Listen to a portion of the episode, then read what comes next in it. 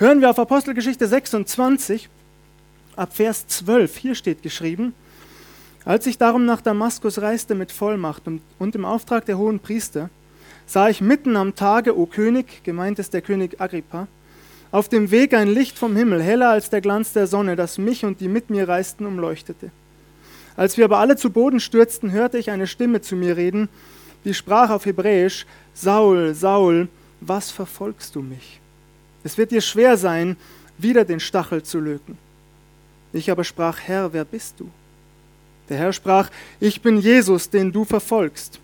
Steh nun auf und stell dich auf deine Füße, denn dazu bin ich dir erschienen, um dich zu erwählen zum Diener und zum Zeugen für das, was du gesehen hast und wie ich dir erscheinen will.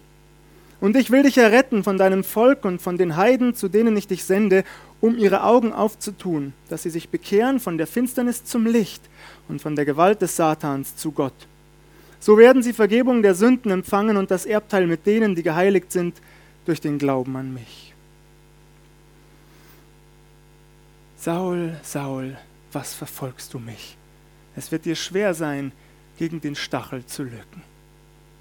Was sagt unser Herr Jesus Christus damit? Nun nichts anderes als, am besten lässt du es einfach sein, Saulus, denn du wirst damit keinen Erfolg haben.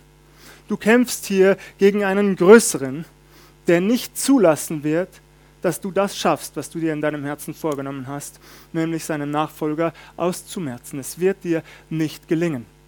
Ich musste hier sofort an Apostelgeschichte 5 denken, Dort erfahren wir von dem sogenannten Rat des Pharisäers Gamaliel, übrigens ganz interessant, Gamaliel, der Lehrer des Paulus. Was hat der dem Hohen Rat einst geraten?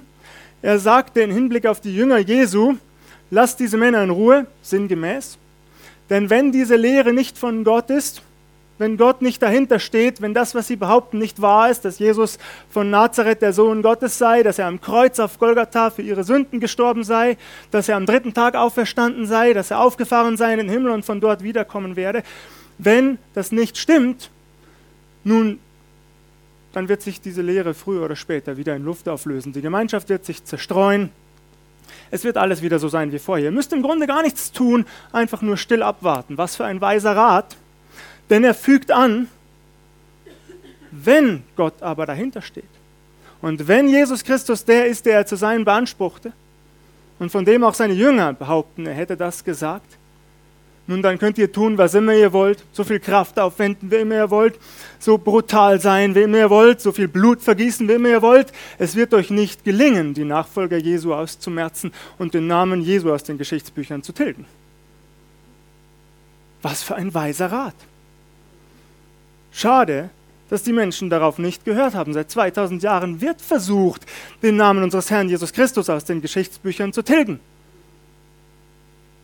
Schon die römischen Kaiser haben es versucht, immer wieder. Im vergangenen Jahrhundert vor allem die kommunistischen Regime und Tyranneien und Diktatoren. Da wurden Bibeln verbrannt, Kirchen angezündet, Priester und Ordensleute getötet. Bis heute leiden Menschen um ihres Glaubens an den Herrn Jesus Christus.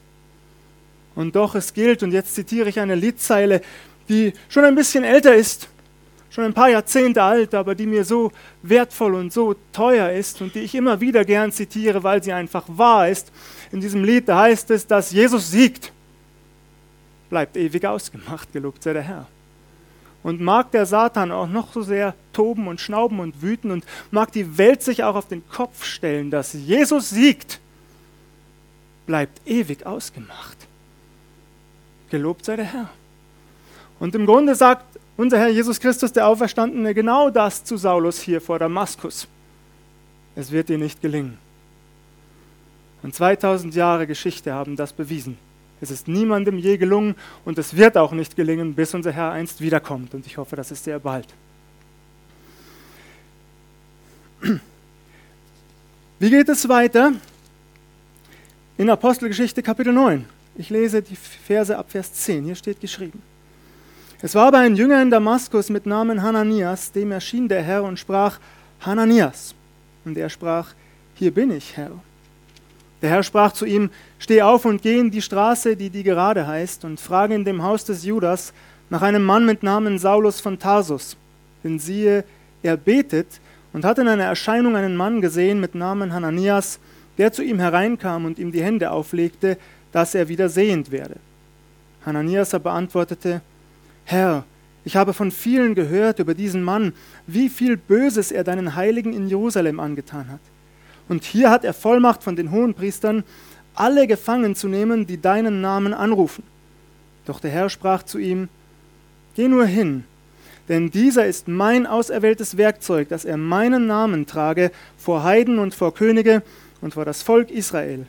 Ich will ihm zeigen, wie viel er leiden muss um meines Namens willen.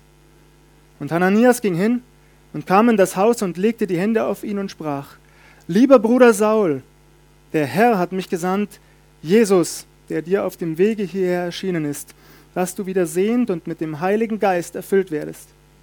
Und sogleich fiel es von seinen Augen wie Schuppen, und er wurde wieder sehend, und er stand auf, ließ sich taufen und nahm Speise zu sich und stärkte sich.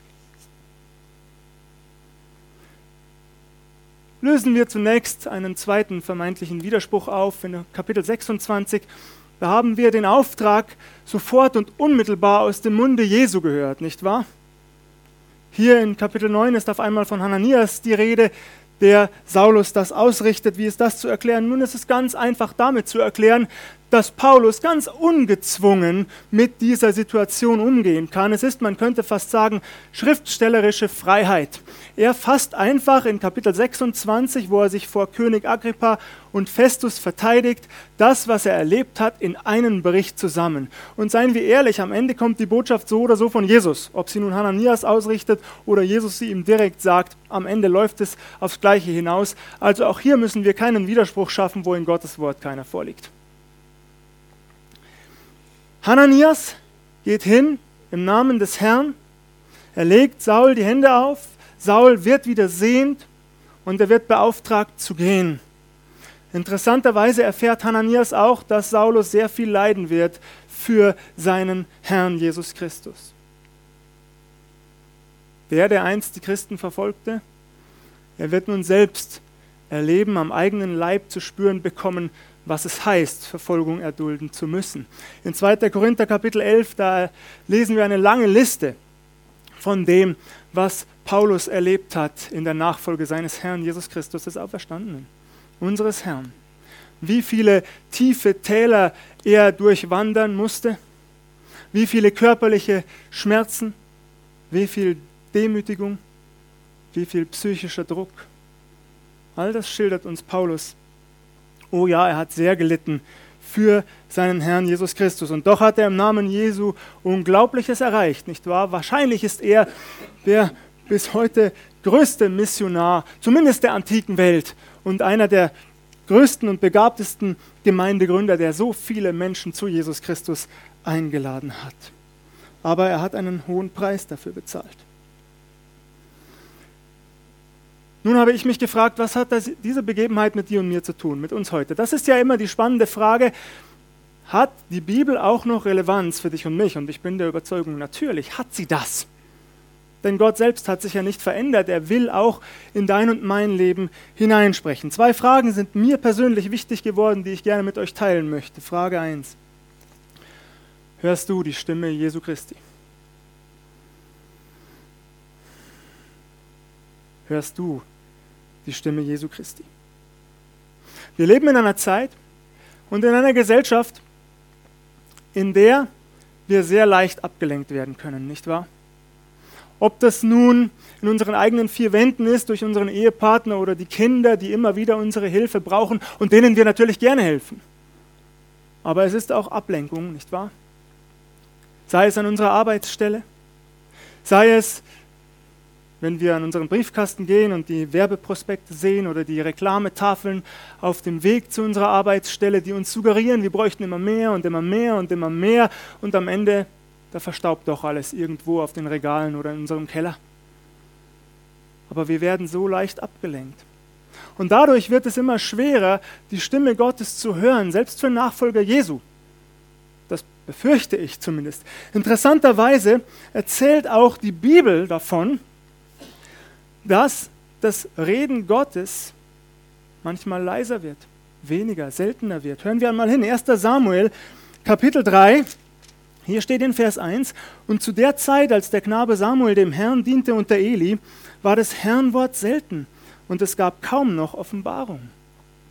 Oh, es kann sein, wenn Menschen zu sehr abgelenkt sind, wenn sie zu sehr nach ihren eigenen Bedürfnissen streben, wenn sie nicht länger nach Gott fragen, dass sie die Stimme Gottes immer weniger, immer seltener, immer leiser hören. Das kann sein. Auch heute noch. Und es kann sogar erfahrene Gottesmänner treffen. Hier erfahren wir von Priester Eli. Wir erfahren, dass der junge Samuel bei ihm in die Lehre ging, der dreimal angesprochen wurde in der Nacht. Jedes Mal läuft er darauf hin zum Priester Eli, weil er glaubte, Eli hätte ihn gerufen. Und erst nach dem dritten Mal bemerkt Eli, der Priester und Gottesmann, Moment einmal, das ist ja Gottes Stimme. Dann gibt er ihm den Rat, Samuel, wenn du jetzt wieder gerufen wirst, dann stell dich vor den Herrn und sage, Rede Herr, dein Knecht hört.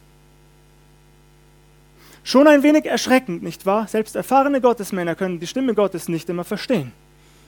Aber das lag vermutlich auch daran, dass sich das Priestergeschlecht des Eli schlimm versündigt hatte, davon erfahren wir in Kapitel 2, und dass Gott beschlossen hatte, mit dem Priestergeschlecht Elis ein Ende zu machen.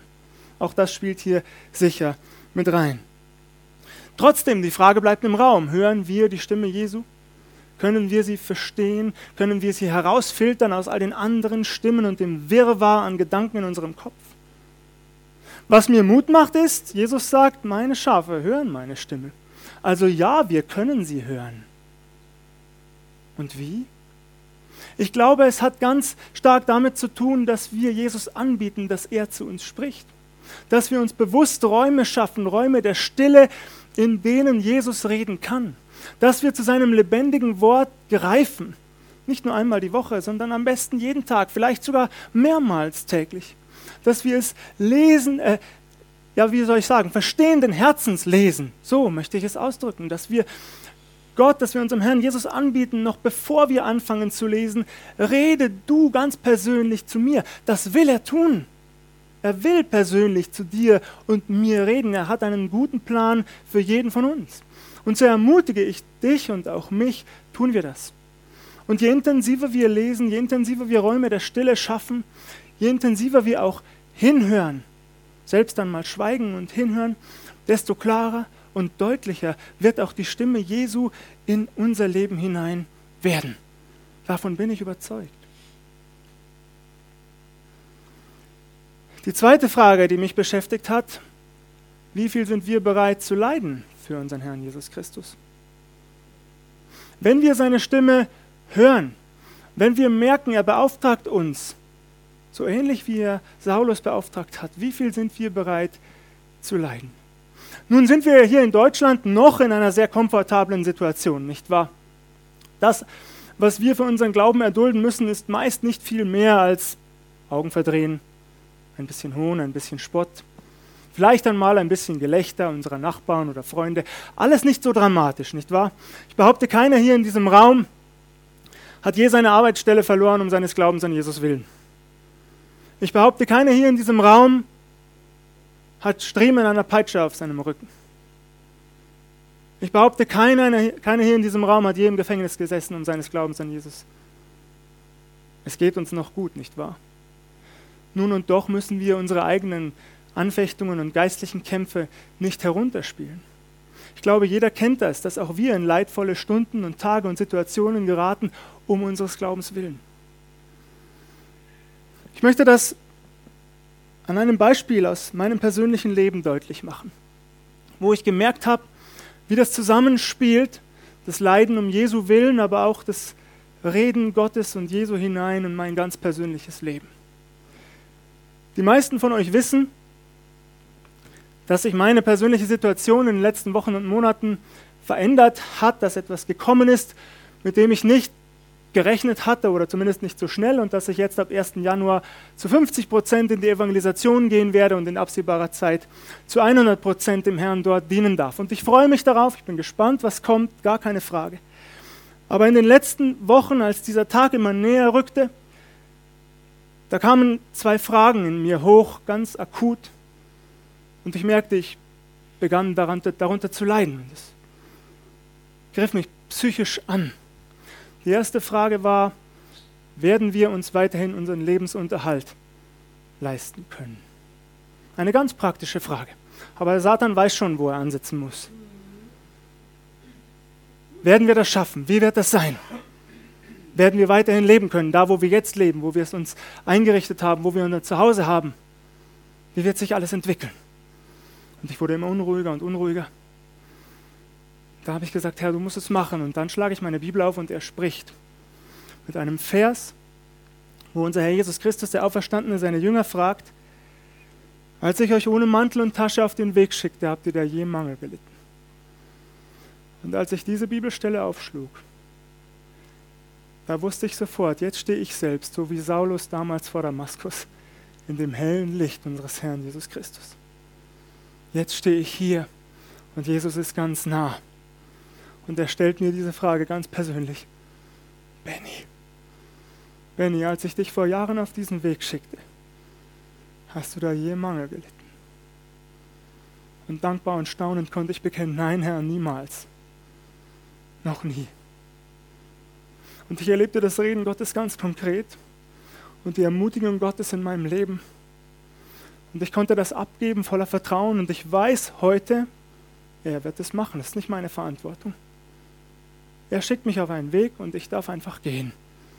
Und um den Rest, was das Finanzielle betrifft, das Materielle, das ist seine Sache. Darf ich getrost abgeben. Das war eine enorme Ermutigung. Die zweite Frage, die mich im Grunde weit mehr beschäftigt und belastet hat, als dieser finanzielle und materielle Aspekt, war folgende. Wie wird das sein, wenn ich alle paar Wochen Abschied nehmen muss von meiner Familie? Manchmal nur für ein paar Tage, manchmal für zwei, manchmal für drei Wochen. Wie wird das werden? Wie werden meine Kinder das verkraften? Wie werde ich das überstehen? Werden wir die Stärke haben? Und das hat noch weit mehr an mir genagt. Werden wir gesund bleiben in den Zeiten der Trennung? Werden wir uns wiedersehen? Uns wieder in den Arm nehmen dürfen? Und wieder spricht der Herr, ich bin überzeugt, dass er das war. Sowas kann man nie beweisen, aber ich bin überzeugt, ich wusste das in meinem Herzen. Ich schlug die Bibel auf eines Tages und las einen Vers, der mich enorm ermutigt hat. Und der Vers lautete, wer die Hand an den Pflug legt und sieht zurück, ist nicht gemacht für das Reich Gottes. So, und jetzt sagst du entsetzt, Benny, was ist daran ermutigend? So, ich will euch erklären, warum mich das ermutigt hat. Weil ich in diesem Moment wusste, es geht nicht um mich. Es geht nicht um meine Gefühle, nicht um meine Emotionen. Es geht nicht um mein kleines Leben. Es geht um etwas weitaus Größeres. Es geht um Jesus Christus und um seine Ehre. Und all diese Fragen und diese Zweifel, die uns oft zu schaffen machen und belasten, die darf ich ihm in seine Hand abgeben. Denn auch das ist am Ende seine Verantwortung dass wir uns wiedersehen nach den Tagen und Wochen der Trennung, dass wir gesund bleiben in der Zeit der Trennung, das ist nicht meine Verantwortung und ich kann überhaupt nichts dazu tun, auch indem ich mir Sorgen mache, nicht. Ich muss es also loslassen und ich wusste in diesem Moment, ich darf es jetzt loslassen und mich fokussieren auf Jesus Christus. Und ich war überzeugt in diesem Moment, das war die richtige Entscheidung und es war der richtige Weg, den ich eingeschlagen habe, den der Herr mir geöffnet hat weil es am Ende nur um ihn geht. Und selbst wenn der Tag kommen sollte, und auch das wurde mir an diesem Tag klar vor ein paar Wochen, selbst wenn der Tag kommt, an dem wir uns auf dieser Welt nicht wiedersehen, und das kann ja sein, machen wir uns bitte nichts vor, wir wissen es ja nicht. Aber selbst wenn dieser Tag kommt, es kommt ein weitaus herrlicherer Tag, von dem übrigens auch Paulus immer und immer und immer wieder schreibt, auf den er sich so sehr gefreut hat, den er kaum erwarten konnte, wo er sagt, was bedeuten die Leiden dieser Zeit und die Entbehrungen dieser Zeit schon angesichts dessen, was uns erwartet, was kein Auge je gesehen und kein Ohr jemals gehört hat, was Gott bereitet hat denen, die ihn lieben? Und das war eine enorme Ermutigung für mich, ganz egal was kommt. Ich darf meinem Herrn meine Sorgen abgeben und voller Vertrauen gehen, mutig und entschlossen. Und den Auftrag erfüllen, den er mir gegeben hat, solange er das will, ohne Angst und ohne Sorge. Und ich mache uns Mut. Ja, Jesus Christus, er will hineinsprechen in dein und mein Leben. Er will uns führen, er will uns begaben. Und er wird uns ausrüsten, weil es am Ende nur um ihn geht. Gelobt sei unser Herr Jesus Christus dafür. Amen.